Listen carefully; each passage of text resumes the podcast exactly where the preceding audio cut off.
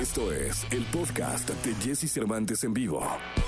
Toda la información del mundo del espectáculo con Gil Barrera, con Jesse Cervantes en vivo. Señoras, señores, es lunes, lunes 3 de mayo del año 2021 y está con nosotros el hombre espectáculo de México, el querido Gilgilillo, Gilgilillo, Gilgilín, al cual saludo con cariño. Mi querido Gilgilillo, ¿cómo andas? Bien, mi Jessy, todo muy bien, muy este, contento de estar como todas las mañanas aquí. Oye, fíjate que en la tarde del domingo, Erika Buenfil anunció en sus redes sociales que estaba muy preocupada porque pues estaban pasando cosas muy raras en, en torno a, la- a su seguridad en, su, en la casa. Entonces, a través de las redes sociales, dio a conocer que fue víctima de una extorsión. Ya ves que parece pan nuestro de cada día este tema que se, calmó durante algún momento y luego otra vez está empezando a como a reactivarse. Digamos que se calmó durante la pandemia porque todos estaban en su casa, entonces no había manera de decir, ay, es que tengo a fulano ni nada, absolutamente. Pero fo- desafortunadamente este mal sigue y eh, bueno, pues este lo que hizo Erika fue lo que tiene que hacer,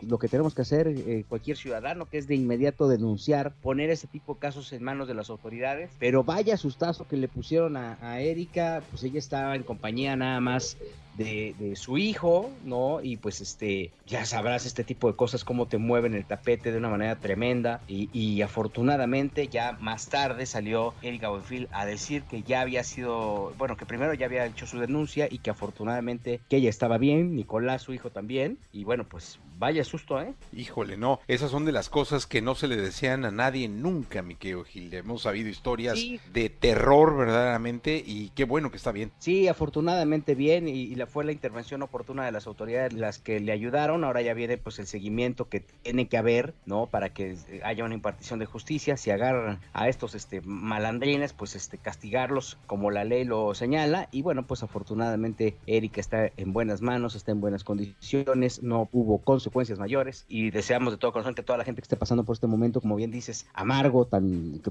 que puede ser un momento tan breve pero tan amargo y tan doloroso, pues este que no lo padezca y que obviamente cuando ocurre esta situación, pues recuerden a las- a las autoridades para poner en su lugar a esta bola de holgazanes. Sí, totalmente, mi querido Gilgilillo. Te escuchamos en la segunda, ¿te parece? Me parece perfecto, mi querido Jesse, nos oímos más adelante. Ese 3 de mayo, lunes 3 de mayo, Día del Albañil, mi querido Gilillo, ¿eh? Día de ah, pues sí. El Día del Sí, es Albañil. cierto. Ahí en la segunda les, la les sí, el día de la Santa Cruz, en la segunda les hacemos su, su homenaje. Sí, oye, pues sí, hay que, hay que homenajearlos y, Ya. y, este, compartir con ellos, porque regularmente, al- haciendo un poco de contexto en las obras, pues este, le- les hacen sus, pues, pues, ya sabes, su festejo, ¿no? Que Sí. sus carnitas, que su barbacoa. Y el lunes, Vigil, semana, o sea, les va a caer la gitana a todos. Te escuchamos en la segunda, Gilillo. Sí, sí, sí, mi Jessy, más adelante escuchamos.